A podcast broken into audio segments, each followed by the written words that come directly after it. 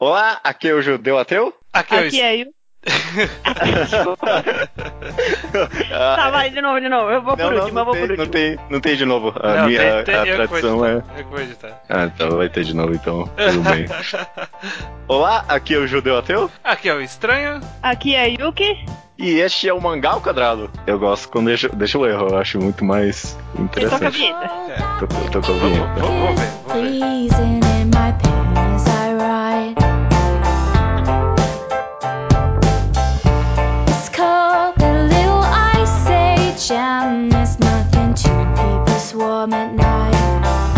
Olá, estranho! Seja bem-vindo ao Mangá ao Quadrado de um, número 194, como de tradição. O podcast de finais de número 4 é primeiros capítulos, e como tem sido de tradição tem um bom tempinho já, a gente tem trazido sempre um convidado diferente. E essa vez a gente trouxe a Yuki Nami. Tudo bem? Tudo, tudo bem. Eu sou Yuki Nami, ou só Yuki, ou só Jess, tanto faz como você quiser me chamar. Acho que algumas pessoas devem me conhecer pelo site do Intoxi, Intoxicação Alimentar. Talvez não, porque é um público totalmente oposto do ao quadrado, mas. É. Ah, mas Quem tá sabe? anime- Sempre tem alguém É fazer bom, comentários semanais lá. Agora eu tô com o Chá com a Bruxa, que é basicamente um blog que eu faço texto quando dá na telha. Melhor tipo de blog. É o melhor tipo. Você tem um texto lá muito bom sobre Mob Psycho. Eu gostei muito do seu texto sobre Mob Psycho. Achei Ah, muito bom. obrigado. Eu também, também foi um texto que, tipo, eu gostei quando eu fiz. É, uns- uns textos bem compridos ali, eu gostei mesmo. E o que não, no programa passado a gente recomendou pra você, é, a gente recomendou pra você o Tamen de Gush, e a gente te eu trouxe aqui. muito bom, por sinal. Ainda bem. Se se você não tivesse gostado, a gente não teria te chamado. Essa é a verdade. É, Era um teste. Já imagina, imagina. teste. Esse era o teste. E como de costume, você tá aqui convidada pro Mangá Quadrado 94, que é um primeiro capítulos, e você pôde escolher um tema pra gente analisar os primeiros capítulos de três mangás. Qual foi o tema que você escolheu? Então eu resolvi escolher shoujo clássico, porque já teve um episódio de que foi de mangás clássicos, mas não tinha nenhum shoujo, então eu escolhi Uhum. shoujo clássico. Perfeito. Foi uma boa escolha, foi uma boa escolha. Teve três mangás aí, tipo, bem interessantes. Eu vou dizer já que eu, eu já aprendi bastante coisa que eu não sabia sobre o shoujo, e o shoujo me impressionou bastante na lida desses três capítulos aí. E os mangás que você escolheu foram quais? Eu escolhi Rosa de Versalhes, Versalhes no bar, acho que Uhum. Todo mundo sabe o que é, todo mundo já ouviu falar. Esse, esse eu já tinha ouvido falar. É, eu, eu só tinha ouvido falar mesmo. Eu, eu sei que eu tinha ouvido falar que era influente pra caramba, mas eu não sabia mais nada além disso. Daí o próximo foi Thomas no Shinzo, ou Heart of Thomas, Cora- o coração de Thomas. O Coração de Thomas, uhum. da Ajumoto. Ajumoto, acho que talvez vocês já tenham ouvido, alguém já tenha ouvido falar. Acredito que sim. É uma autora bem conhecida. zero, E- zero, nada. Eu, eu- eu juro, eu fui... até recomendaram um one shot aqui, se eu não me engano. Ah, é? caçando aqui, vamos ver. Sim, foi.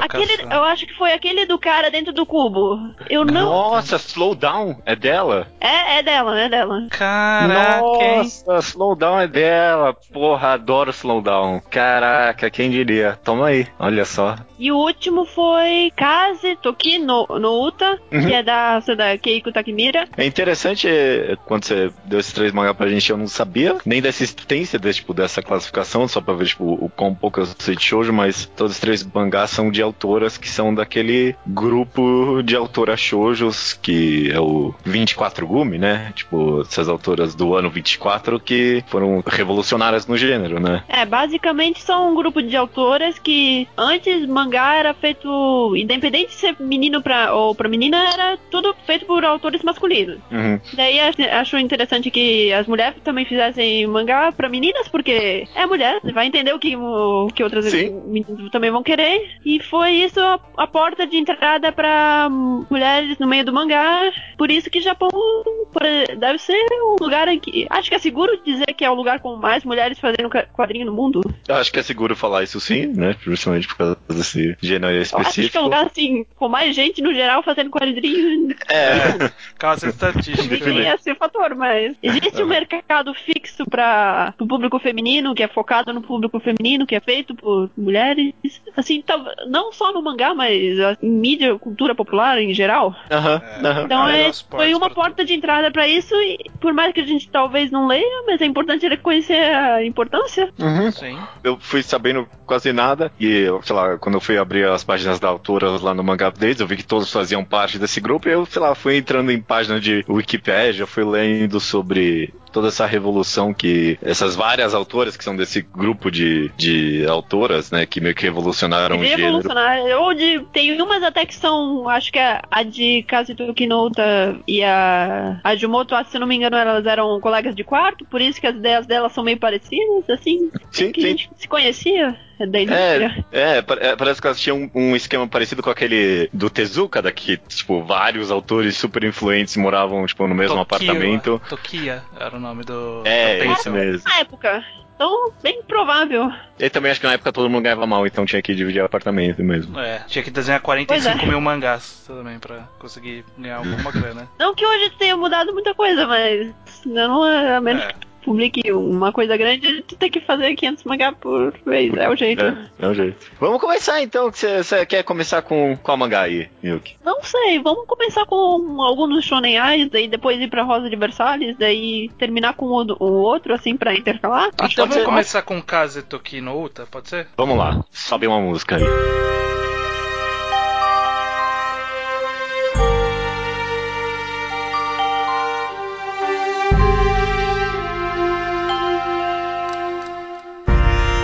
Kaze Toki no Uta, capítulo 1, tem nome? Não. Não, não, não, tem nome. talvez, provavelmente tenha na revista, tenha tido quando foi publicado na revista, mas Aqui não tem nada não pra não gente. tem nada, é por enquanto.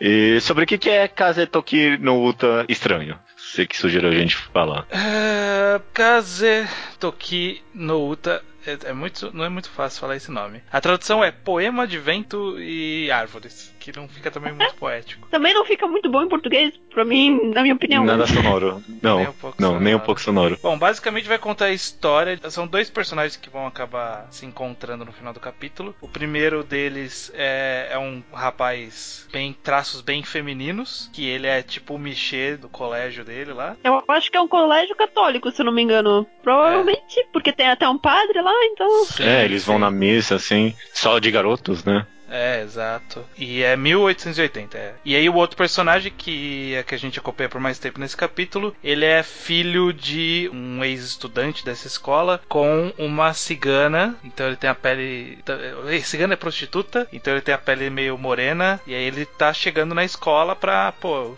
Vim aqui estudar porque é o desejo do meu pai, não sei. E aí acaba que os dois vão ficar no mesmo quarto. Basicamente é isso que tem nesse primeiro capítulo. Uhum. Mas obviamente É. dá a entender que vai ser um romance, isso aí. Algum tipo de relacionamento entre esses dois vai se desenvolver. É, mas não, não parece nem um pouco um romance meloso, né? Tipo, parece algo bem dramático, né? E talvez até tendendo pra uma tragédia esse mangá, né? Eu achei que me passou um ar bem sombrio esse, esse primeiro capítulo, É, algo Keiko- meio romântico. A Keiko Takemi, ela era conhecida assim na época por ser uma autora assim mais. Acho que das três aqui, ela provavelmente era a mais ousada, assim, que criava mais polêmica, porque a primeira cena que a gente vê já- no mangá já era, por exemplo, uma cena de sexo. Aham. Assim, é um mangá pra meninas, pra adolescentes ainda, no É. Japão, assim, que era dos anos 70, já mais, ainda conservador. Deve ter Uhum. causado um furor, assim, na época que saiu. Eu imagino. Esse mangá é de 1976. Eu achei incrivelmente essa minha primeira impressão. Acho que pra quase todos esses mangás foi que tipo é incrivelmente talvez não sei se à frente do seu tempo, mas tipo bem bem ousado, Ousado. todos eles. É. Eles todos bem ousados para 1970, sabe? Para os anos 70. Todos esses mangás. É, eu, eu achei bem impressionante esse primeiro capítulo. Você já tinha lido o primeiro capítulo desse mangá, Yuki? Ah, dos três mangás que a gente pegou, eu já tinha lido dois, que é o Thomas no Shinzo e Uhum. o Katsuki no Uta. Esse eu já, eu já tinha lido, mas faz uns dois, três anos atrás, eu tinha lido praticamente tudo que foi escane- escaneado, assim, numa maratona. Aham, aham. Você lembra da sua primeira impressão lendo esse mangá? Hum, Esse como primeiro que eu posso capítulo, assim? explicar? Já tava meio que adentro, assim, de mundo de BL, shoujoá e esse tipo de coisa? É, Shonen na época, né? quem go- acho que quem gosta de BL acaba cruzando com esses mangás antigos assim, alguma hora, né? Como eu já, já lia faz um tempo, queria conhecer um pouquinho eh, um Da história. mais da história, assim, era até interessante ver como é que o gênero foi formado. Uhum, uhum. E Eu na época isso- foi o. Acho que o que me impressionou mesmo foi assim, como a autora foi bem direto ao ponto nesse, nesse sentido. Até que Literalmente andar Sem em enrolar. círculo, sem enrolar. É? É, eu, eu não tenho conhecimento pra poder afirmar se é um dos primeiros do gênero de. Provavelmente. Provavelmente. Ah, e aí, tipo, é- ela chega, ela Essas chega autoras como... começaram essa tendência, assim. A Ajimoto ela é mais conhecida por isso, mas a Keiko também foi a- uma autora bem influente nesse sentido. É, esses dois mangás aí que a gente pegou, eles são meio que pioneiros, né, nesse gênero, supo- eu imagino eu. É, a, Então, e aqui ela já chega cavoadora, né? A pedra base.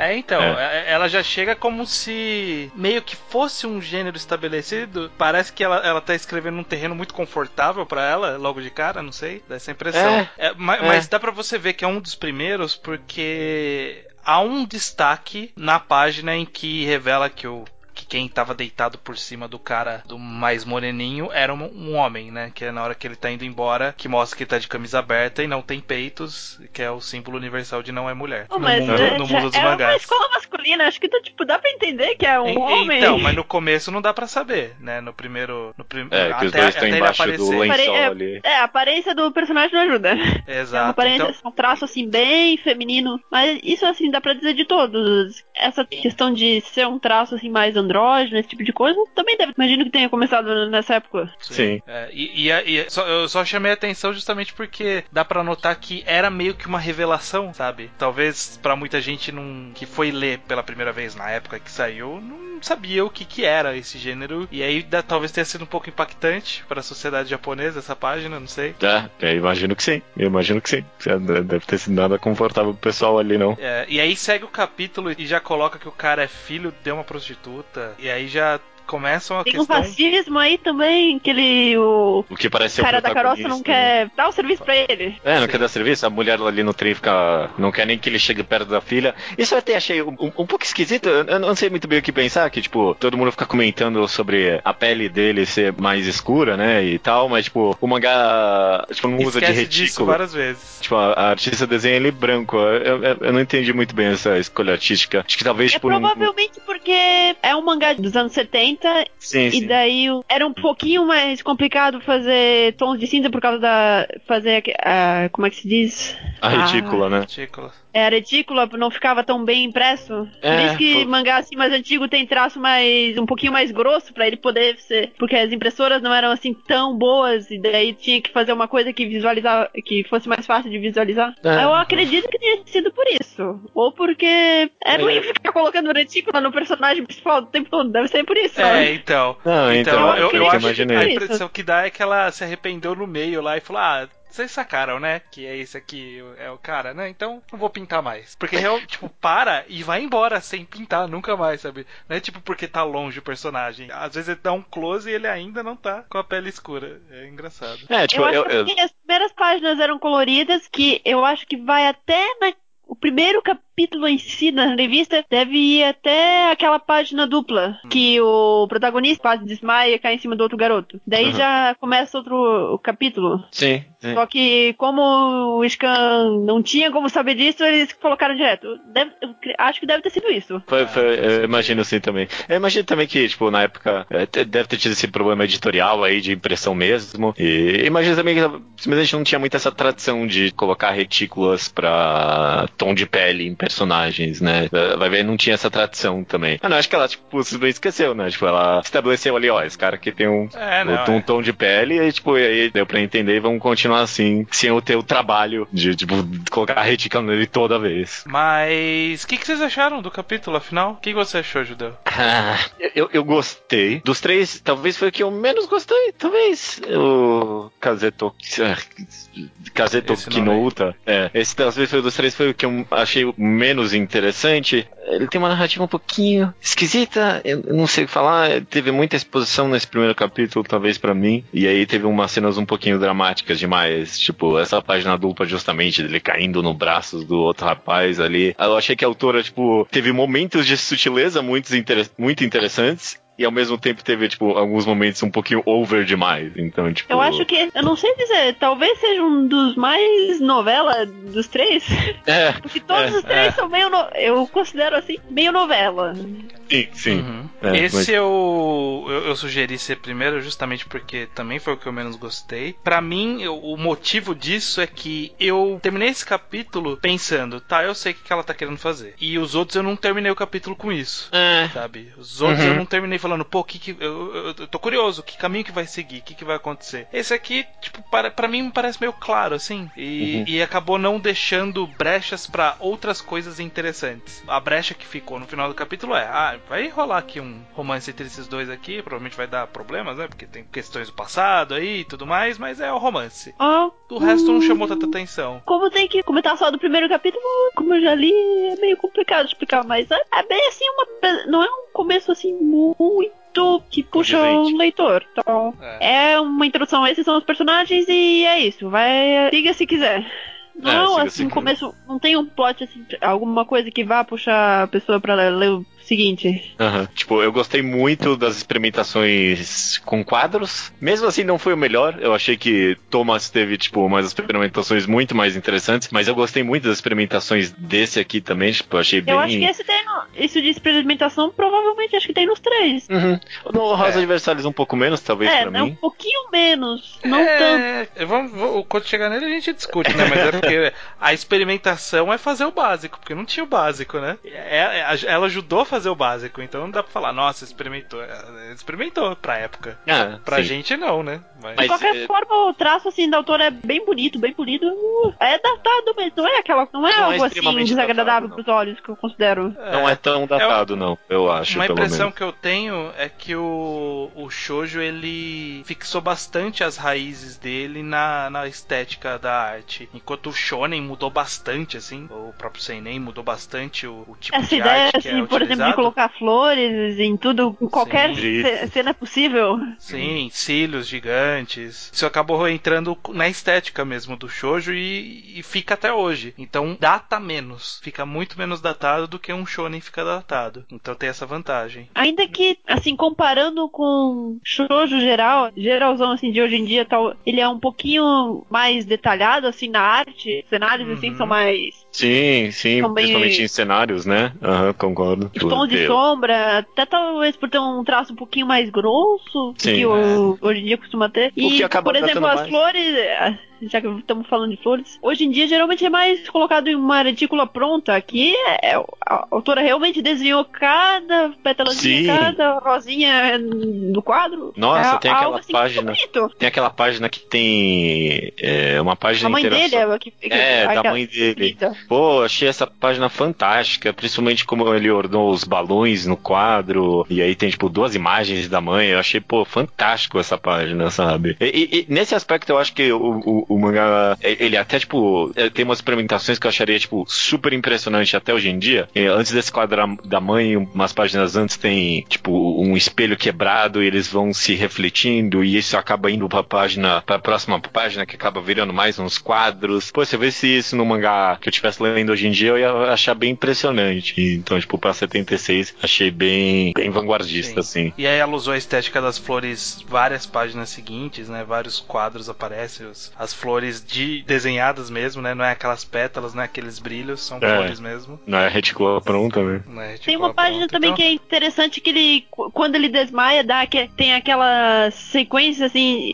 do, como se fosse vários quadros dele com o olho aberto, depois sobrepondo ele com o olho meio fechado, e daí já com os, olhos fechados por cima, assim, desenhado mais claro. Também é interessante. é Sim, uma maneira sim. interessante de mo- mostrar a ação. Tal, é, talvez hoje em dia não funcione tão bem, mas. Não, eu acho que é, é porque no final das contas o que acabou datando, a gente tá falando bastante de arte, mas é porque eu acho um aspecto interessante, mas o que acabou datando um pouco a arte é justamente meio que essa influência forte do Tezuka que, tipo, todo mundo ainda tinha ainda nessa época, né? Então, tipo, os momentos gag aí que, tipo, tem aquelas caras de, tipo, bem tezuconas, sabe? E, Sim, mano, mas eu acho que nem escapou tanto. bem Uhum, em comparação com Rosa de Versalhes, que a gente vai falar depois. Sim, sim. Até que escapou, escapou bem da influência do Tezuka. Sim, sim. Não, eu concordo, eu concordo. E- Em aspecto de arte, quadrinização, esse tipo de coisa, eu acho que é uma obra extremamente ainda válida hoje em dia. E o primeiro capítulo, como a gente comentou, tipo, não achei nada demais também. E- E o que diz que você acha que, tipo, mais pra frente o mangá, ele, tipo, fica mais interessante? Ou, tipo, meio que segue. Porque, tipo, pra mim, ele esse primeiro capítulo parece, tipo, um romance, um caminho meio óbvio. Você acha que a história continua meio óbvia até o final? Olha, comparado, por exemplo, com Thomas, que é algo assim, é um, um drama um pouquinho mais. um pouquinho mais Complexo. sutil. Esse aqui é bem. é um treco bem. Bem novela, bem novela mesmo. Assim, não em, não em questão.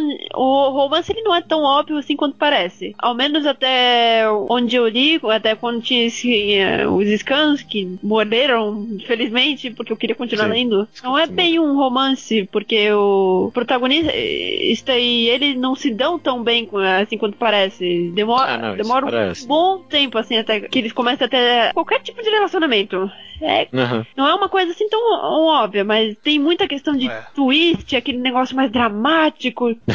Aham. eu não considero, eu considero ele sim, interessante. Talvez não, não vá agradar, eu não sei se vai agradar o gosto de vocês, mas eu gosto. Eu, eu, eu- eu não sei se eu vou continuar lendo ou não, né? Já dando minha opinião aqui, mas você falando do meu gosto, eu, eu- não sei, eu, tô me, eu me surpreendi lendo esses três mangás, a, a- a gente vai comentar mais, então pode ser que nem eu conheça o meu gosto tão bem no final das contas. Eu, eu, eu- eu me Olha, interessei três- relativamente Três até. mangás, esse na época de publicação foi o que gerou assim mais fuzuei, questão assim, Uhum. e até ódio contra a autora por causa do que ela fazia. Então, é nesse sentido. Teve incêndio? Teve incêndio nesse mangá? Ele tem cara de que ele tem cara de que teve incêndio nesse mangá.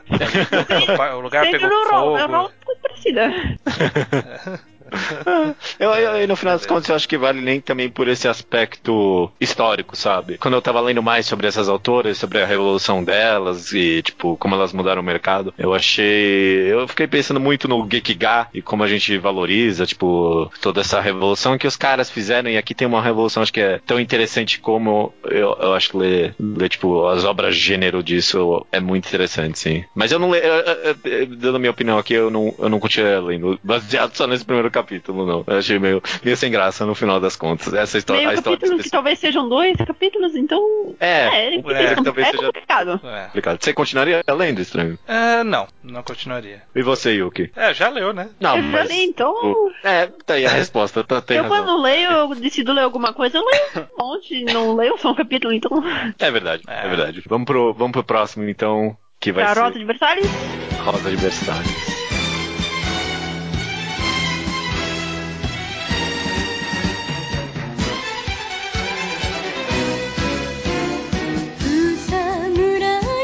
Rosa de Versalhes, capítulo 1. Eu não sei se tem nome também de novo. Não, tem, acho que tem. A tem nome, Tempestade não do. Ah, não, Destino. tem. A Tempestade do Destino Ah, 1. Tempestade do Destino. Sobre o que, que é, bem brevemente, esse primeiro capítulo, o que acontece, Yuki, de Rosa de Versalhes? Hum, Rota de Versalhes é um mangá histórico. Ele Sim. conta a história da, Maria Antoni- Antonieta e a que acaba roubando a cena, que todo mundo conhece, a Lady Oscar, que é a menina que foi criada assim como se fosse um homem pra ser o guarda-costas dela. A guarda-costas, melhor. Eu acho que uma coisa que assim que dá pra ver no primeiro capítulo é que a intenção da autora foi realmente fazer a Maria Antonieta como protagonista, primeiramente, porque ela até parece assim na capa do primeiro volume. É, é. Até onde eu li, eu fui na Wikipedia ler um pouco, parece que esse era o objetivo dela, ela mesmo contar a biografia da Maria Antonieta, mas o a Oscar acabou roubando a cena e virou, tipo, meio que protagonista a pedido de, do público mesmo, assim. Eu Sim. acho que essa autora, assim, ela é conhecida mais por essas personagens femininas, mas se que, por exemplo, a, o manga anterior a gente tinha um personagem masculino que era bem feminino. Aqui a gente tem o contrário, tem uma personagem feminina que é com traços bem masculinos. Apesar, Sim. mesmo com o traço sendo bem. O traço de show se- antigo sendo bem. Todo mundo andrógeno. geral, mas Sim, sim comparado com os outros personagens. sim, sim. É, não, você vê a A, personagem a não dá pra saber. autora, ela, ela, ela tem um. Uma das características dela é trabalhar bem essa questão de gênero, né? De identidade de gênero. Tem um mangá dela que é sobre transexualidade especificamente. Aqui eu tenho a impressão que não existe a transexualidade, é só uma questão de Foi conveniente. expressão de gênero, fazer. na verdade. Se vai ser homem. É. É, foi isso. Só, só o primeiro comentário que eu tenho é que a última história que eu li com a Maria Antonieta foi Inocente do Sakamoto Shinichi e tipo é uma vibe tão diferente que eu não conseguia deixar de pensar. Eu acho esse tem uma vibe bem diferente dos outros dois, porque os outros dois são um pouquinho mais dramáticos nesse sentido. Ó, esse Sim. cara aqui sofre racismo, ó, teve suicídio. Aqui é literalmente, olha essas pessoas como elas são ricas, como elas são felizes. É, todo mundo rico, assim. todo mundo feliz, é verdade, não tem pobreza até agora no mundo. Mesmo a Oscar, que é, eu imagino que vai ser trabalhado isso mais pra frente, mas nesse primeiro capítulo, pelo menos, tipo, não tem nenhuma infelicidade com ela representar o gênero dela tipo, como homem, né? Até agora, pelo menos, tá todo mundo alegre. Sim. Foi essa apresentação de personagens. E É, é- é porque eu vejo esse mangá e aí tá lá, tipo, ah, Maria Antonieta, que tal se ela casar com esse príncipe? Poxa, interessante, né? Vamos casar ele com o príncipe. E aí eu lembro do Inocente mostrando que na verdade ela só vai casar porque a irmã morreu. As, sei lá, três irmãs morreram de catapora. E aí só ela sobreviveu. E aí mandaram ela pra casar, sabe? Tipo, é, é uma história É bem foda, diferente. morei de né? catapora, cara. Na época o pessoal morria Ah, dessas ela- coisas. Eu não lembro se era catapora. É, eu não lembro se era catapora, mas era alguma coisa que causava explosões, erupções na pele. O Sakamoto Shinichi desenhou muito bem essas páginas pra ter um nojinho. Bom, mas Rosa de Versalhes. Ó, vou puxar o que eu pensei. Como eu tinha comentado, né, no- no- na obra anterior, aqui você vê Tezuka. que ela veio logo depois de Tezuka. É. Tipo, ela olhou no Tezuka e falou, vou começar a mudar isso aqui, mas ela tá muito em cima do Tezuka ainda. É, Principalmente- Muitas páginas gritavam Tezuka. É, principalmente os momentos mais cômicos, né? Ele, ela desenha Sim. bastante aquela, aquelas expressões bem gag que o Tezuka tinha, tem no estilo dele, né? Mesmo até o finalzão, tipo, quando ele entrou no Gekigai ele ainda tinha isso. E aqui tem, tipo, bastante disso. Esse primeiro capítulo datou mal, bem mal, na minha opinião, assim. Olha, eu não li Ah, Tezuka tipo, pelo menos. nada, mas tipo, eu gostei dessas, disso, dos personagens serem mais expressivos. Não achei ruim. É. Talvez porque É, eu, eu- aprendi a apreciar isso com o tempo, mas. Talvez porque eu não tenha tanta. Não tenha lido praticamente. Acho que até hoje eu não li nada do Tezuka. É, eu li nesse pouca coisa sentido. também, não li tanto. É, olha pouco, mas a gente reconhece pela arte. Mas eu acho que você pensa que tá datado porque você olha e, e pensa em Tezuka. E sabe que o Tezuka tá datado, porque fora isso, não há tantos problemas assim nessa arte, eu não sei. Até o próprio Tezuka, depende do mangá dele, era datado, depende do mangá, era, era essa mesma arte, mas com uma quadrinização boa, com uma ação boa. Aqui eh, tá nada de espetacular, não tem nada de, de uma quadrinização muito experimental nem nada, pelo contrário, bem, bem arroz com feijão. Mas eu não vejo como problema, eu vejo só que ela seguiu um caminho bem comum. Eu acho só, que- só isso. Dos três capítulos, eu acho que esse foi o que fluiu melhor a leitura. Não é algo assim tão carregado, ao menos Sim, no sentido de a autora colocar um poema assim no meio da página. é. Não, e, e isso- e É, até a- isso foi meio que uma sur- super fluido. É, não, e até isso foi meio que uma surpresa pra mim, esse negócio de ser uma leitura rápida, porque, tipo, quando eu abri a primeira página e, tipo, eu vi quatro caixas de texto botando uma exposição ali, eu, ai, puta que merda, eu pensei. Mas no final das contas foi uma leitura super suave mesmo. Sim, sim. Esse dos três foi o que eu nem, nem olhei pra barra de rolagem quando eu tava lendo. quando chegou no final, eu falei, opa, ó, tá, beleza. Tamo no final. capítulo. Os outros, os outros eu li ali, ali, eu falava, caramba, mano, já tá acabando ou não? E aí eu olhava, tava na metade. Lá. primeiro capítulo vai longe, né? Esse aqui não, É. aqui não. Fora isso, eu, eu fiquei curioso pelo caminho que vai seguir. Eu acho que o objetivo principal de um primeiro capítulo é esse. É, ela me apresentou. Diz que vai ser três personagens, né? Porque diz, fala do primeiro cara aí, do, num cara aleatório que não, nem apresenta direito nesse capítulo. Nem apareceu, É. só falaram Só dele, mas citou ele não tá- estava presente. É, aí mostrou a Maria Antonieta e a Lady Oscar e eu falei, ah, ok, interessante. Vamos ver pra onde vai seguir isso daqui, né? Eu só achei meio assim, isso é coisa da época, mas tipo, eu falava da- do charme da menina e quanto ela era bonita e não sei mais o que. A guria tinha 11 anos. Nossa senhora. Assim, Na era, Idade Média, né? da Idade época, Média, mas 11 é anos, meio pode. assim. É, olha, É bem estranho. Uma olhada meio torta. Não, é, isso, aí- isso aí você tem que relevar porque a Idade Média era foda. É, É, eu não relevo, com os mas. 12. assim, não foi. Foi meio engraçado isso. Bem esquisito mesmo. Falando talvez um pouco da arte, sobre, tipo, quadrinização ser um pouco, tipo, não, não tão experimental, né? Tipo, meio que ao contrário, que nem você comentou no mangá anterior, estranho, que, tipo, é- ela é experimental porque, tipo, ela fez a base, né? Porque, tipo, esse mangá, Sim. se não me engano, é de 72, uma coisa assim, e, tipo, umas coisas que parecem tão simples agora, tipo, pra gente, tipo, ela colocar a personagem sobreposta nos quadros, esse tipo de coisa, era, tipo, não se fazia, sabe? Mesmo os caras super vanguardistas ali do Gekiga, você pegar Lobo Solitário, esse tipo, ou mesmo Google 13, tipo, não se fazia na, nada muito nesse aspecto, não. É, é, tipo, porra, é, Uma coisa ela- um pouquinho ainda mais engessada. é, não, tipo, É. o Lobo Solitário é completamente engessado. Gol 13, acho Sim. que tem uma hora ou outra que ele tenta alguma coisa, mas tipo, fazer um negócio tão dinâmico e fluido com os quadros Uhum. assim é impressionante mesmo. Não, precisa você pensar que, tipo, se. é, Eu não sei porque eu não tenho tanto conhecimento histórico, mas se esse foi um dos primeiros mangás, tipo,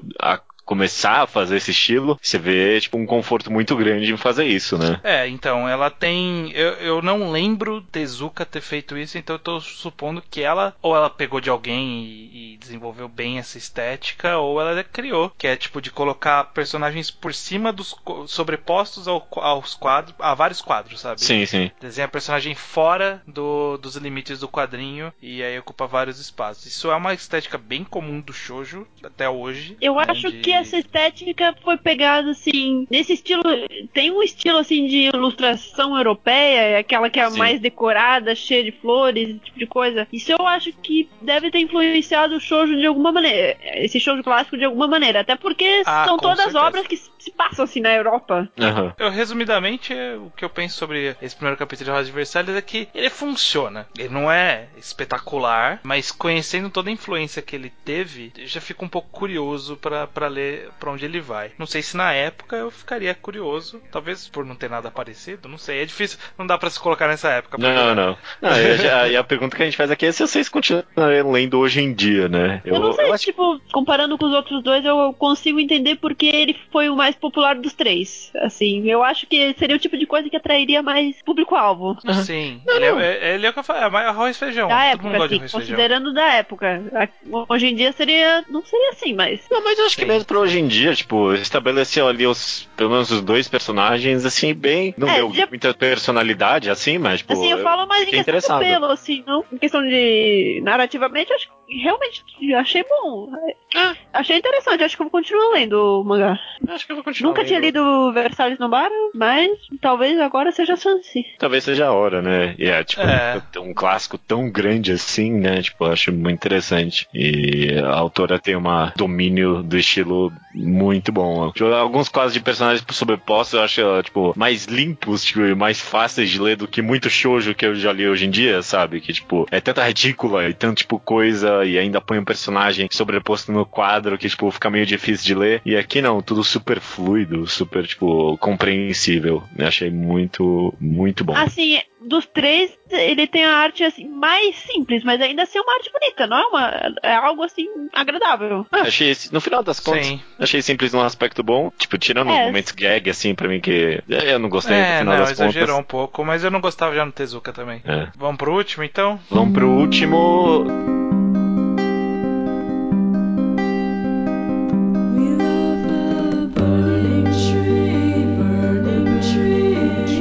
Coração de Thomas, capítulo 1. Não tem nome de capítulo aqui pra mim, não. Heart of Thomas, esse só tá escrito isso. Esse primeiro capítulo de O Coração de Thomas, basicamente, acontece muita coisa nesse primeiro capítulo, mas a sinopse é de que a gente vai acompanhar a história. Te- Tem um garoto que se suicidou por causa de um outro garoto que ele amava, pra deixar alguma mensagem pra ele. E a gente acompanha esse, a história desse garoto, protagonista nosso, e, tipo, como é que ele vai lidar com isso? Porque, tipo, ele não amava esse cara que se suicidou por ele, então Então ele tá meio que sofrendo por causa disso, né? Como é que ele vai lidar com É. Tem essa até um missão que foi O, mistério, sofri- dada. o assim, sofrimento. É, tem até um mistério, assim, se foi mesmo por isso, só por isso que ele se suicidou, Uhum. Ou se É. tem mais alguma coisa no meio. É, você falando de- do sofrimento dá a impressão que, tipo, ele, nossa, o meu Não, o cara não. se matou e agora. Não, o sofrimento é, é- ele fica em pânico de. Tipo, por o que cara tá me assombrando. É. O que, que esse cara tá fazendo? Eu nem conhecia ele direito. É. Nem falava com ele. O que, que tá acontecendo, sabe? Ele, ele- ele tá transtornado, ele não tá. Ele não tá chateado. É, não é tipo esse Eu drama. acho que ele não, né? nem ligava pro cara, assim, pela primeira impressão que eu tenho nesse primeiro capítulo, literalmente. É alguém que se declarou pra mim, mas eu, ach, eu achei que era piada, ach- eh, achava. É, É. Comenta que achava que era uma zoeira. brincadeira, mas. Talvez não era, não sei. Agora ele tá começando a repensar todos esses momentos que é, tipo, que, porque, que- tentando entender, né? E se livrar dessa meio que assombração. Eu, é, tipo, eu vou Sim. falar logo de cara que eu amei o Coração de Thomas. Tipo, esse primeiro capítulo. Eu achei excepcional, viu? Eu- quando eu li essa primeira página que, tipo, tem ter essa poesia, eu, tipo, eu logo parei, porque eu, tipo, eu pensei, meu, não é possível, isso aqui deve ser baseado em algum livro ou alguma coisa, porque, tipo, tava tão bem escrito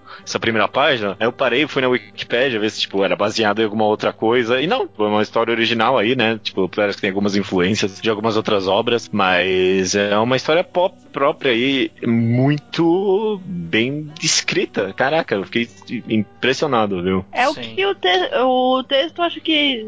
Dos três, eu acho que esse funciona. O texto em si do mangá funciona melhor. Dos três Uhum. que a gente leu. Sem dúvida, sem dúvida. Sim, e- e- ele tem um conceito muito mais interessante. Sim, Versalhes era um pouquinho meio narrado demais, e o primeiro era um pouquinho, tipo, melodramático. Aqui eu achei no ponto, tipo, bem poético, bem interessante. É, essa foi a minha primeira impressão. Que você achou aí de O Coração de Thomas Estranho? Bom, primeiro que realmente, narrativamente, ele é mais interessante em termos de, de história mesmo, de do roteiro. É, eu, eu acho que meio que no começo, pouco depois do começo ali, até mais ou menos metade, eu achei uma narrativa meio estranha para Meio confusa. falar, meio confusa, é, fazer transição de tempo e espaço sem demonstrar isso. Eu, eu tô pondo a culpa nisso na imaturidade da- do entendimento da própria mídia, né? De, de não saber fazer uma transição de tempo e espaço de uma forma muito mais fluida. Mas teve uns momentos ali no meio que eu falei, caraca, onde esse cara tá? Ele já saiu de onde ele tava, já tá em outro lugar, e aí eu ficava meio perdidão. Mas depois que eu me encontrei ali, a história se encontrou, ela seguiu bem novamente. No final, saldo positivo. Eu, eu, eu concordo, eu acho um pouquinho confuso mesmo. E você falou aí sobre talvez uma falta de domínio da mídia, um pouquinho, e eu, eu, eu tendo a concordar, principalmente nessa primeira parte. Tem, tipo, uma mudanças de quadro que, tipo, não dá pra entender muita passagem de tempo. E mesmo no começo eu não tava pegando muito bem os nomes, que eram tudo em alemão também ali. Aí eu, eu, eu demorei um pouquinho pra, tipo, pra sacar quem era quem ali direito. Tipo, mesmo o protagonista não tava sacando muito bem o nome dele até o finalzinho. E, tipo, aí começa a apresentar uns outros personagens e, tipo, meio que, que fala o nome dele de, passagem e aí apresenta ele num outro quadro, é meio esquisito. Mas mais pra frente você acaba se acostumando com esse estilo. O que, que, que você Assim, acha, Yuki? A primeira, é, essa já acho que já é a terceira vez que eu li o- esse primeiro capítulo. Uhum. Na primeira vez que foi há alguns anos atrás, eu tinha achado ele uma leitura assim, talvez porque eu ainda não estava tão acostumada a ler em inglês, mas é uma leitura assim um pouquinho pesada. Sim. Demora Sim. um pouquinho pra tu conseguir ler- passar esse capítulo, principalmente se tu comparar com o Rosa de Versalhes. Aham. Tem um pouco de exposição de menos nesse mangá, sabe? Tipo, eu, eu- não reclamaria de, tipo, um- um- ma- mais uns quadros, uns retangulares, tipo, falando onde a Sim. gente tá exatamente, tipo, qual é a, a interação concreta entre os personagens, tipo, é que, que nem o protagonista, ele tem um, tipo, um colega de quarto ali que a gente só vai entender que era o colega de quarto dele, tipo, lá no finzinho do capítulo, né? Ele é mó presente nesse primeiro capítulo inteiro, que é um primeiro capítulo, tipo, até que bem comprido, né? Ah, eu não E sei, eu- tipo, quando apareceu os dois do mesmo. Logo nas primeiras páginas, quando ele chega e o. E o cara tá colega de fumando quarto na dele tá janela. lá, fumando de boa na janela, trocando de roupa, esse tipo de coisa, e ele também tá assim, chegando, eu acho que deu pra entender, assim, que eles são colegas. Po- Pode, ter sido É, burrice eu minha. eu pode ter sido aí. burrice minha. É, mas tipo, eu, eu não sei. Pode, pode, Eu acho que, assim, tava meio desatento. Acho que talvez porque eu já sabia de antemão que era que se passava num, num colégio masculino, talvez por isso. Daí tu. Novamente esse cenário, inclusive. É um. É, de novo. Em PL antigo isso é absolutamente comum, remanescente, é uma coisa muito fixa esse cenário de escola masculina. Até Sim. em Nuri também é a mesma coisa, escola feminina, se eu não me engano, também foi algo bem forte. É, Eu, eu achei meio. Eu não sabia o que pensar, achei do mínimo curioso como é tratada a sexualidade nesse mangá. Tipo, o relacionamento amoroso entre os personagens ali, ambos homens, é tratada tipo, como algo comum naquele mundo, né? Naquele micro-universo que eles vivem, né? As pessoas falam abertamente disso, e até uma hora que uns garotinhos ali comentam que, tipo, ah, não me importaria de X personagem se confessar pra mim, sabe? Ao menos que fosse só de brincadeira. Eles comentam isso. Achei bem interessante essa naturalidade com que é tratado. Como, tipo, é, é comum, não é assim, nada é demais. uma coisa que eu creio assim que entre os alunos talvez seja tratado com naturalidade, mas assim como ah, talvez por não ter tido o ponto de vista tanto dos professores, esse tipo de coisa, mas como é uma escola assim mais tradicional, não dá pra saber tanto pelo primeiro capítulo, mas É, é. Mas ainda assim, já, já tem umas pega várias pegações no primeiro capítulo. é, isso é verdade. É, uma, uma delas foi de propósito médico, né? É, é verdade. É verdade. Mas a outra não, foi. Eu adorei essa cena, diga de passagem. Que tem um garoto É. ali com uma cara meio de santinha nesse primeiro capítulo, que, tipo. é- Taradão. É um taradão, eu achei muito interessante. E- ah, assim é criança, dá um desconto. Não, criança todos ali são, não, mas uns, tu deve ter mais de 14, né? Assim. não, ali Todos- é, então, todos são todas são crianças com mentalidade de, tipo, universitários ali, né? Sim, né?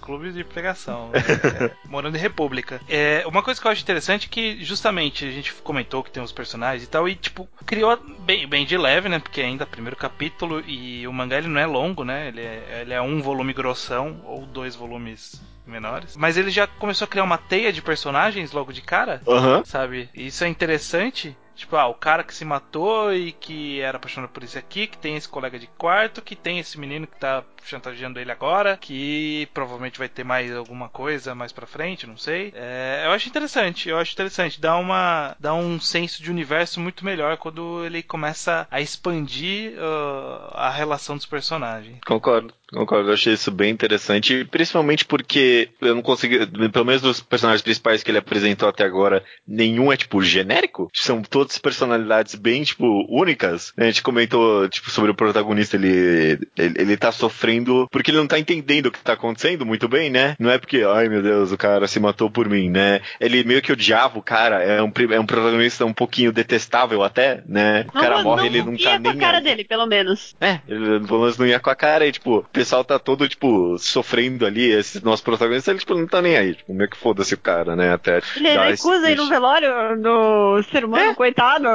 O cara não quis nem ir no velório, tipo, ah, morreu, morreu, aí, acabou, né, isso aí, a vida é isso aí, né, o cara chega. Não gostava dele vivo, não gosto dele menos ainda morto.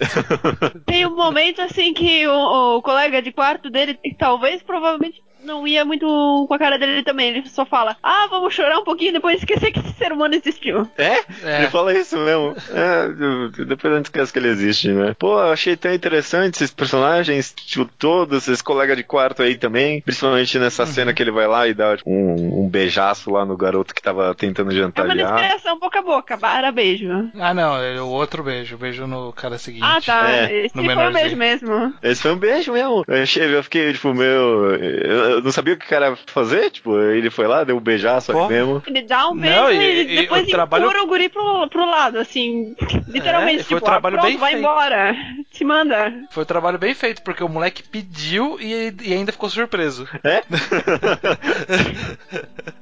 Caraca! E, tipo, eles têm essas ações bem, tipo, surpreendentes, todos os personagens. Eu gostei bastante também desse Sim. drama do protagonista. Pô, meu, Uhum. em primeiro capítulo Não, bem esse drama do protagonista, pra mim, é o que mais me vendeu a história. Uhum. Porque ele é exatamente o contrário daquilo que eu falei do primeiro. Eu não sei pra onde essa história vai. É. O que, que vai ser isso? O que, que essa carta vai representar pra esse cara? O que, que vai ser desenvolvido disso? Eu tô curioso. Eu tô curioso. É bem possível que eu termine de ler o Coração de Thomas, porque eu tô. também acho que não curioso. custa muito. É, é bom. É Sim, curtinho, é. é interessante. Ah, nossa, eu achei muito.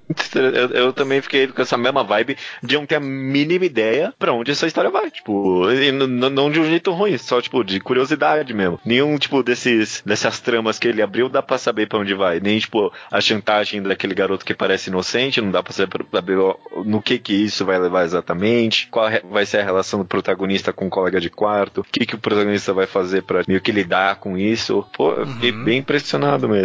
Sim, sim, bem, bem interessante. Eu sei, que é, eu sei que é a segunda vez que você tá lendo, Yuki, mas que, tipo, se você tem alguma reação, assim, pra esse primeiro capítulo, mesmo em releitura? Na verdade é a terceira. Terceira, terceira vez. aham. Olha, em questão de releitura, comparada à primeira vez, definitivamente foi muito mais fácil acompanhar os acontecimentos. Porque, como eu disse, na primeira vez eu não, ele parecia um pouquinho pesado pra mim, Uhum. mas agora tá bem mais claro e realmente dá pra entender muito melhor o assim, rico de conteúdo foi o primeiro capítulo. Uhum. Que cheio de acontecimentos, bastante. A autora conseguiu fixar bastante ideias interessantes, assim, num só capítulo, e já, já me, assim, me deixar interessada o que, que vai acontecer, se ele se matou mesmo, porque foi só por causa de- desse interesse romântico, ou se tem alguma coisa por trás, como o protagonista vai lidar com isso. Eu achei bom. Assim, dos três foi o meu favorito, eu acho. É, eu também acho. E, tipo, que nem a gente comentou no começo, o texto, tipo, só ajuda pra mim. Toda vez que tem um narrador, eu acho que funciona, sabe? Mesmo quando mesmo se é o personagem narrando o próprio acontecimento, ou se é aquele narrador onisciente que a história tem, toda vez que tem, funciona. Caraca, eu achei. Pa- Parabéns Eu também, tipo, pra também- tradução. Mas, tipo, pô, meu, eu achei excepcional o domínio da escrita nesse mangá. Eu acho que também a Ajamoto, ela é muito boa, assim. Eu já li também um, um outro manga dela. Mesmo com poucas ações, tu consegue entender Sim, que nada- eles têm uma personalidade um pouquinho mais complexa, algo que não é tão padrão. É? Ela lida bem Sim. com personagens que são mais. até mais críveis, talvez. Sim, é, porque, tipo, eles representam, mesmo, sei lá, sei lá, o acontecimento não seja tão real ou alguma coisa assim, eles lidam, pra mim, com o que tá acontecendo de forma crível, pelo menos demonstram emoções de forma críveis. Eu achei zero clichês aí o personagens. Achei nesse aspecto bem interessante. Eu também acho que eu vou terminar de ler Coração de Toma, assim. Sim, bem, bem interessante. Esse eu, esse eu gostei bastante. Por isso que eu até sugeri deixar ele pro final pra terminar bom tom, né? É, eu tinha gostado na época, mas eu não sei. Hoje em dia, se me pedisse uma opinião formada, eu talvez não saberia responder, responder mas agora me motivou pra fazer mais uma releitura. Que na É, segunda é bom vez eu li literalmente só os primeiros capítulos e depois deixei de lado. Mas agora me. Não, Deu acho uma interessada por isso. Tá, bom, bom. É. A gente meio que também já respondeu a pergunta final do podcast. Eu, pelo menos, né, meu- dos três, o meu favorito foi o Coração de Thomas. Imagino que você também, Eu estranho. E, e- e você, Yuki? Talvez não tão claro. Qual, qual foi o qual foi o seu primeiro capítulo favorito aqui? Não precisa ir na Só o nossa primeiro, onda. hein? Do- da- da- dependendo do primeiro capítulo, qual foi o seu favorito? O meu? Ah, também, É. Coração de Thomas. Coração de Thomas também. É, estamos em, em sincronia nesse podcast aqui. Acho que é unanimidade. Acho que foi. va- Valeu muito a pena. Você- recomendou três mangás aí bem classicões e o que eu acho que pra mim foi uma leitura bem enriquecedora. Tipo, a gente. É, é- é bom quando a gente chama convidado aqui porque o pessoal sempre traz alguma co- coisa diferente que a gente não leria necessariamente se não fosse ter esse Sim. programa, né? E eu com certeza, eu com certeza nunca ia ler esses três primeiros mangás, esses três primeiros capítulos se não tivesse recomendado. Eu acho que foi muito enriquecedor. Eu quero saber, eu queria, tipo, quero saber mais, assim, da, da história, principalmente dessas autoras e de como, tipo, elas revolucionaram os mangás. Eu achei muito interessante isso. É, de vez em quando é, é bem interessante pegar um desses mangás mais antigos que são influentes. Talvez tu não vá gostar assim de cara, mas até por questão de conhecer, talvez pelo valor histórico e também porque alguns são realmente muito bons e não dá tão, tão fácil. É, mais que tenham sim. 30, 40 anos na cara. É, né? a maioria desses mangás aqui tem 40 e tanto, batendo os 50 anos aí, né? E realmente acho que. É uma leitura válida até hoje em dia. É, eu achei uma leitura validíssima. Ótimo, ótimo podcast. Bacana,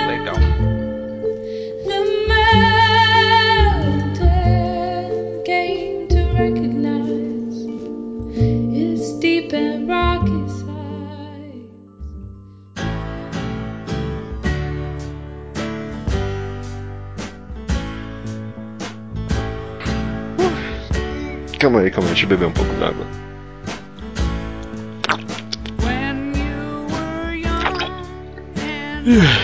Ok, vamos.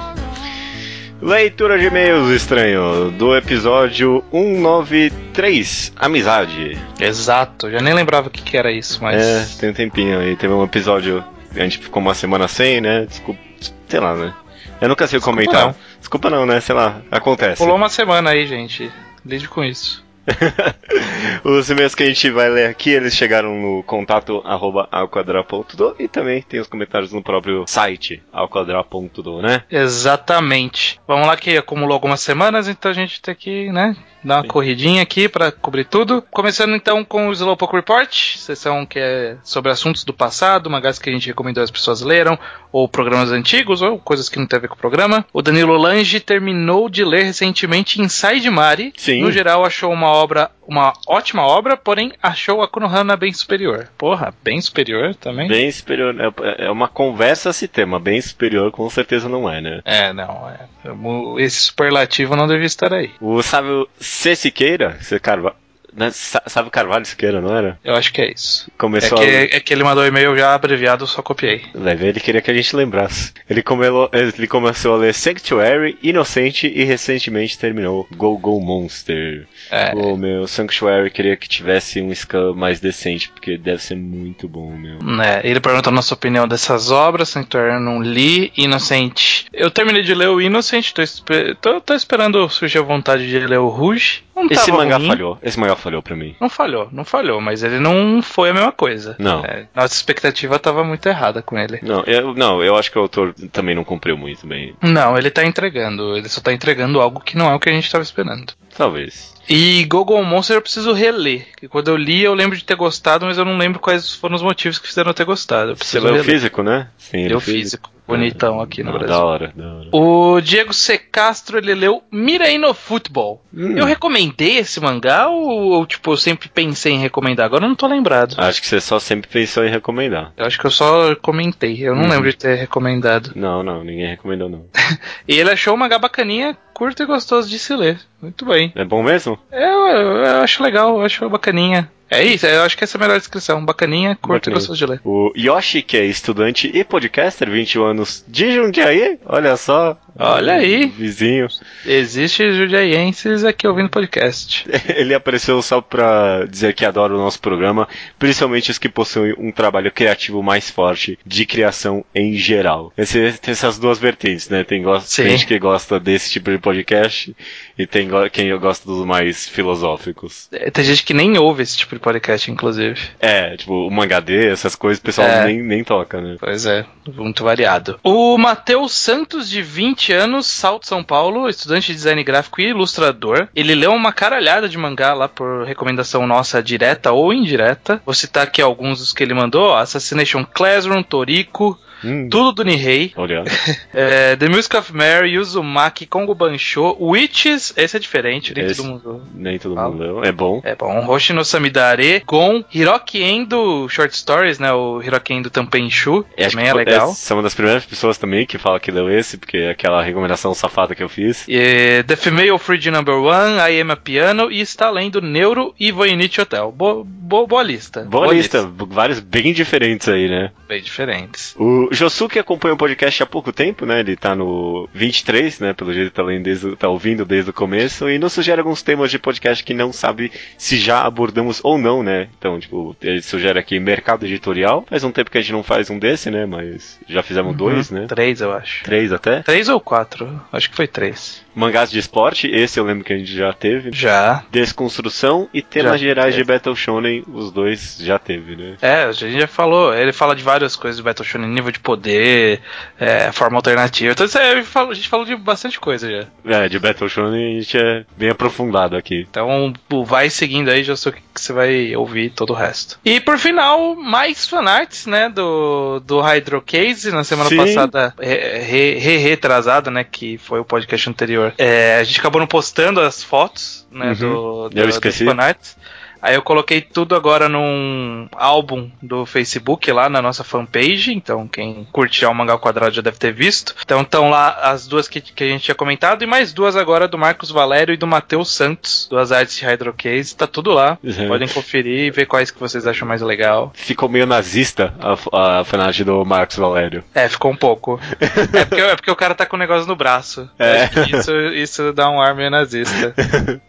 Mas ficou muito bom, ficou muito bom as duas, caraca. Foi a, a meia fanart de todo mundo, valeu mesmo. Legal, gente. muito bom. Fazia tempo que a gente não recebia, fiquei muito feliz. Vamos pro tema do programa então, que foi amizade, né? Amizade nos mangás em geral. A gente começa aqui com o Rafa HQ, que comenta que o Winx Winx, aquele desenho das fadas, É. ele tem um bom exemplo de poder da amizade. E no, no desenho tem um poder chamado convergência, que consiste em fugir à magia das personagens. Mas mesmo elas sendo amigas, elas não conseguem logo de cara, porque elas precisam se conhecer melhor. Soul Eater tem um poder assim também. É. E, e acho que o nome, inclusive, é convergência, pode ser. Será que ele veio antes ou depois? Não sei, não sei. Mas, tipo, é- é- me, me- parece que esse tipo de coisa é comum até em histórias. Sim. Fusão de poderes, aí os personagens não se conhecem muito bem, eles têm que se conhecer melhor. Sim, sim. Parece um clichê. mim. É, é uma muletinha, né? Pra Uma muletinha. justificar. Aham. A Jessia Yukinami, participante desse podcast, Uhum. ela comenta da visual novel Koshotengai no Hashihime Uhum. como um exemplo de amizade por convivência, né? É. que é um dos exemplos que a gente comentou. Sim, ela, tem- ela fez um comentário bem comprido ali.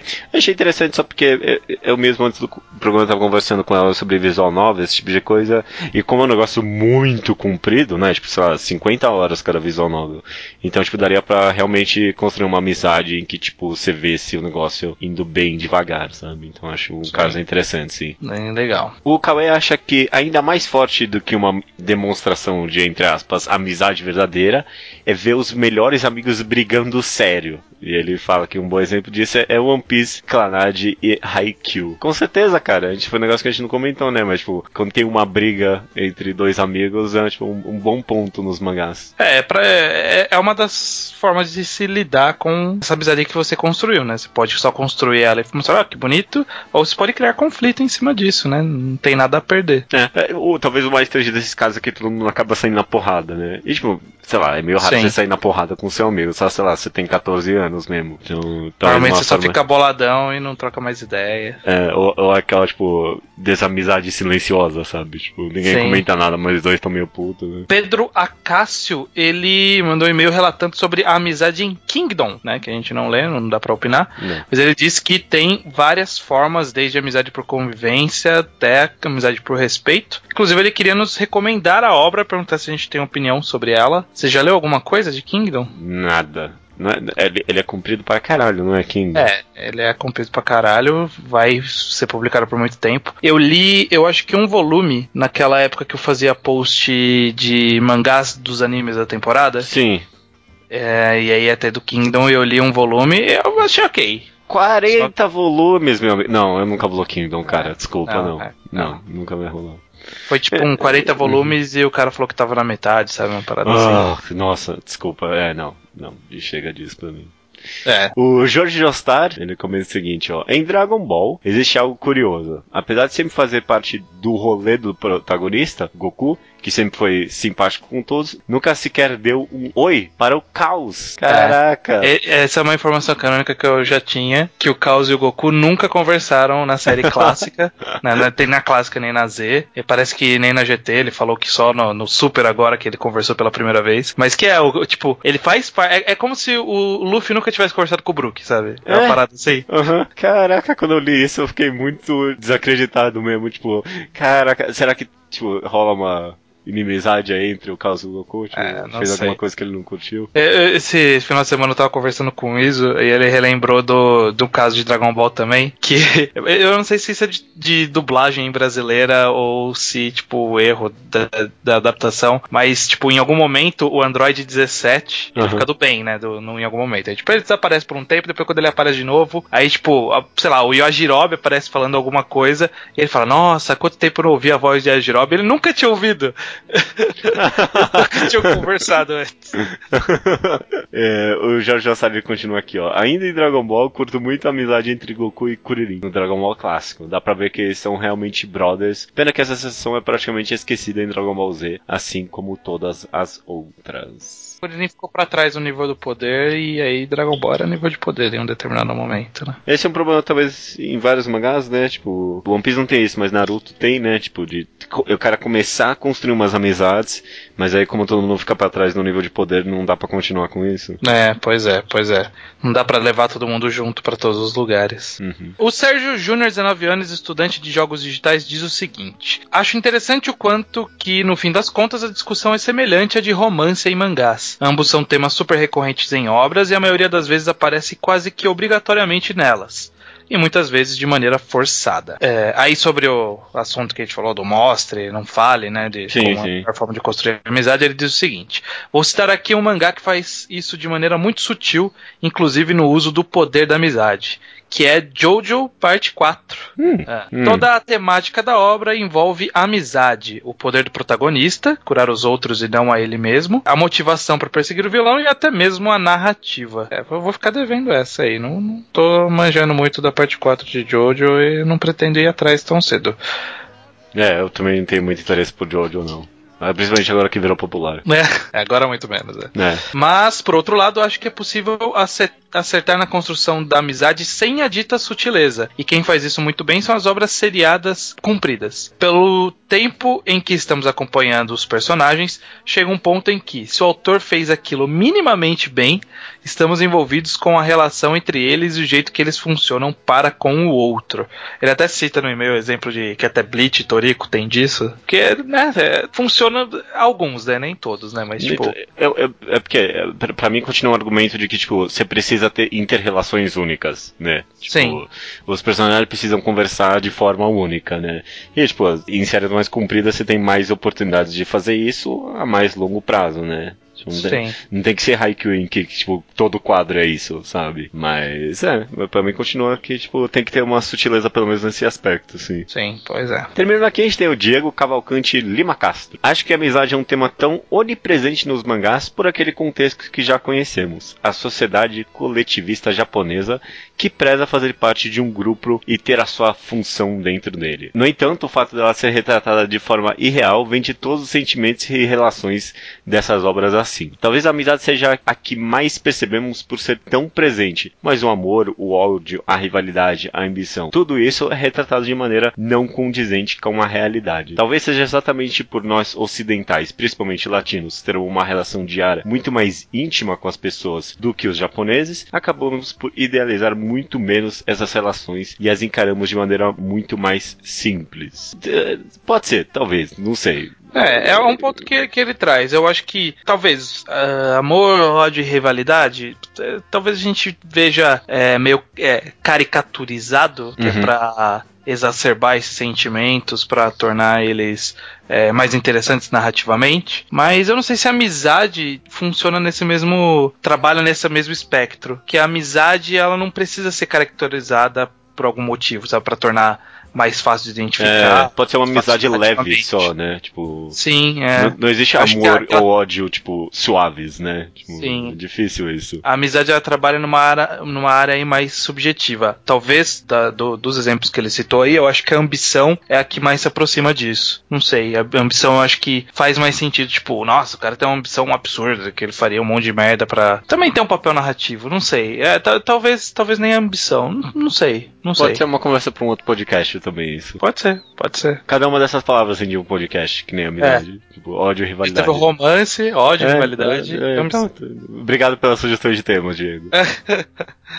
mas ele termina aqui ó, num parágrafo, mas também sempre lembrando que por ser uma cultura diferente, por mais real que seja criada uma amizade para um público japonês, talvez algo ainda pareça esquisito para nós. O nosso dis- distanciamento do contexto pode nos fazer imaginar um lapso ainda maior entre as obras e a realidade do seu, publi- do seu público, sendo que esse lapso pode ser grande ou não. É, eu, eu eu, eu, eu- sempre me sinto meio, tipo, parece uma saída pra mim, sempre que falar, ah, não, porque é o contexto japonês, isso. Eu não acho que, tipo, tipo, seres humanos são tão diferentes assim, por causa do lugar que eles vivem. Eu acho que, tipo, a amizade mesmo lá no Japão é, é muito parecida com a que a gente tem aqui. Talvez menos só tão aberta, Tal-? Talvez como demonstra. Uhum. O sentimento talvez seja o mesmo, mas como demonstra, obviamente é diferente, porque isso de fato é cultural. É, e, e- e se o contexto japonês for de fato, tipo, demonstrar menos amizade, a realidade, tipo, da- tipo dos mangás é mais irreal ainda, né?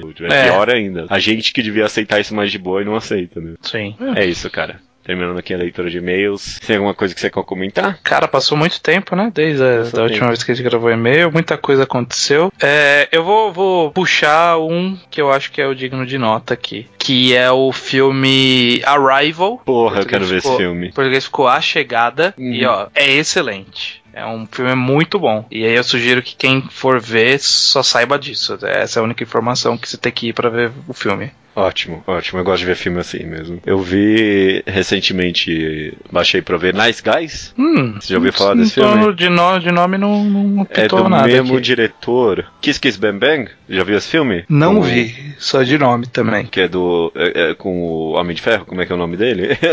O Tony Stark. Não, não é o O- Tony Stark, é o, é o Robert Downey Jr. é, enfim, é do mesmo diretor, excelente. É meio que um neo no, no ar, bem com uma comédia muito boa, uma ação muito boa. É com o Russell Crowe e o Ryan Gosling esse filme. Excelente, cara. Porra, muito, muito engraçado, muito bem atuado. Tudo, tipo, tudo bom esse filme, cara. The Nice Guys, viu? Tipo um, tipo um mistério policial assim, passando nos anos 70. Direção impecável. É, Essa, essa é a melhor, tipo, definição pra esse filme. Ah, interessante. Interessante, eu não tinha nem ouvido falar. É recente ele? É, Desse desse, desse ano? desse ano, 2016. Passou totalmente debaixo do meu radar. Aham. Ele, ele também ele é bom em quebrar algumas expectativas, tipo, do gênero, que nem o, o Ryan Gosling, ele é tipo um detetive policial. E aí, tipo, no começo do filme ele amarra, tipo, um pano no braço pra quebrar uma janela. Pra Uhum. entrar e investigar. Ah, eu vi essa cena, eu acho. É, aí e aí ele tipo, machuca a mão? É, ele corta o braço e aí começa a sangrar muito. E aí ele tem que levar pro. Ele tem que ser levado pro hospital, tipo, troca de cena completamente e tudo. É muito Sei. bom, cara. É muito bom. Eu acho que eu vi só essa cena só. Ah, é, ok, me convenceu. bom filme. É que eu tinha visto essa cena e eu tinha achado engraçado, eu nem sabia que era desse filme. Nice guys, nice guys.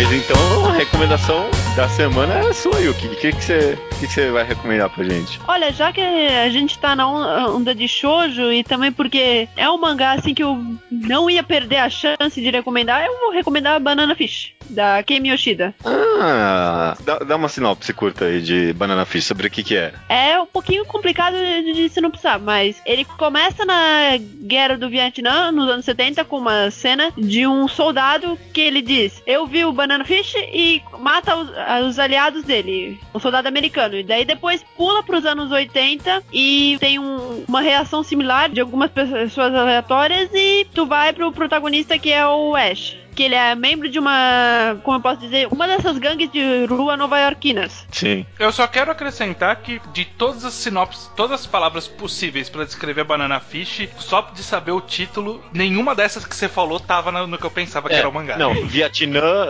é, é, anos 70, 80, gangues nova-iorquinas, nenhuma dessas, é, é, de- dessas Não. palavras estava na minha cabeça quando eu pensei em Banana Fish. Nunca. Esse título ele é meio que baseado numa história, num conto nova-iorquino. Uhum. É a Perfect Day for Banana Fish, que foi publicado no New York Times, acho que foi nos anos 40, 70, sei lá. Não- Sim. Não, sei se tem alguma ligação com o mangá ou se a autora pegou só porque achou legal, mas francamente eu não sei. Não sei nem sobre o que, que é o conto, só sei que foi pegado de lá. Quando chega no protagonista, qual que é a história do protagonista, diretamente? Basicamente, ele é membro de uma gangue. Ele é irmão desse soldado que matou os colegas durante a guerra, por algum motivo. Sim. E você tem também um outro personagem que é o Age, que é um assistente de repórter dos Estados Unidos que veio pra Nova York fazer uma matéria e ele vai entrevistar esse Ash. E os dois acabam assim se metendo numa. Ele acaba sendo meio que envolvido numa confusão com a gangue e tem toda uma história assim. Ele é um mangá assim bem baseado em filmes de ação dessa época, dos anos 80, ameri filmes americanos desse estilo que foi bem forte, Sim. assim, durante essa década, e você pega, assim, bastante influência disso. E aí, o interessante, assim, que ele é um shoujo. Ele não é nenhum seinen ou um shonen, ele é um shoujo, e ele também, assim, foi, ele é meio que considerado um clássico também. É, Ele também eh, foi um mangá bem influente na época, bem famoso. sim. Ele é lembrado, acho que até hoje em dia, pesquisa de, po- de popularidade ou e coisas do tipo. E francamente, eu, olha, eu gosto muito de Banana Fish. Ele deve ser um dos meus mangás favoritos até hoje. O relacionamento entre eh, os personagens principais, ele também tem um pouquinho de influência dessa de Shonen Ai, mas é algo muito interessante, assim, comovente, principalmente para um mangá de ação. Só de você falar do que você ter falado aí, eu já, junto com o estranho aqui, tô bem surpreso. Eu, eu me deparei eu tô, eu tô perdidaço aqui. Não, não, tipo. Na minha mente não tinha absolutamente nada a ver com isso. Não sei. Não sei o que, que eu imaginava, mas não era isso. Porque eu, pelo menos, já bati a cara com o nome Banana Fish várias vezes em procuras, né, no mangá updates por mangás em geral, né, tipo, e, e vendo aqui as Notas tags. boas. É, e notas boas, porque Banana Fish tá bem lá, bem lá em cima, né, e vendo aqui as tags, é o tipo de coisa que eu procuro, né, psicológico, tragédia, drama, maduro. Sim, ele é um mangá assim, bem interessante. Mesmo sendo um mangá de ação, ele consegue ter um drama muito bom. O protagonista, por mais que ele seja assim, considerar. Ele realmente foi feito pra assim, ser um modelo assim, de perfeição, mas tu consegue entender que ele é um personagem que não queria estar na situação que ele está, que ele não se sente bem com aquilo. Ele é um exemplo assim, daquele personagem que é, como se diz, badass, mas ele consegue ter uma profundidade bem grande. O Eiji também, ele tem um. Como é que ele lida com essa situação de ser um japonês meio que se envolvendo numa questão de violência nos Estados Unidos? Nas gangues e tal. Pô, eu. É, tem uma questão assim, dessa de choque cultural que é interessante, que a autora lida muito bem, de maneira divertida, até, até passa uma mensagem assim, interessante de que por mais que você seja de outra cultura, de- tenha vivido uma vida completamente diferente de, de outra pessoa que vive em outro país, não é uma barreira pra construir uma amizade. É um mangá assim, eu gosto bastante dele. eu Talvez tenha alguns problemas assim, mas eu acho uma lei- uma leitura assim super super válida. Até hoje todo mundo que eu recomendei gostou pelo menos um pouco. Eu fiquei muito interessado aqui por Banana Fish, sim. De novo, não tinha a mínima ideia que era essa a ideia do mangá, né? Ser meio que uma Uhum. ação um mistério nesse, ele é um shoujo de, ele é um é o shoujo deve ser o shoujo um dos shoujos mais machos que existe em questão de ação assim é algo tra- o próprio traço dele tu pega no começo e tu não disse que aquilo é um shoujo é um, é um traço um pouquinho mais carrancudo mas mesmo assim ele foi publicado numa revista feminina bem grande É, eu tô olhando aqui a capa do volume 2. E pra mim parece a arte do, do autor lá de City Hunter. Como que chama? Tsukasa Rojo? Acho que é esse o nome. Que é o autor de City Hunter, Cat's Eye. Que, é um, que era bem uma, uma arte de ação shonen dos anos 80. Sim. Muito obrigado pela participação, Yuki. Foi uma ótima convidada. eu que agradeço nunca participei de um podcast antes esse foi o primeiro espero talvez Espero- participe de mais né? Não, vai, vai sim, vai sim, vai sim. E até semana que vem, estranho.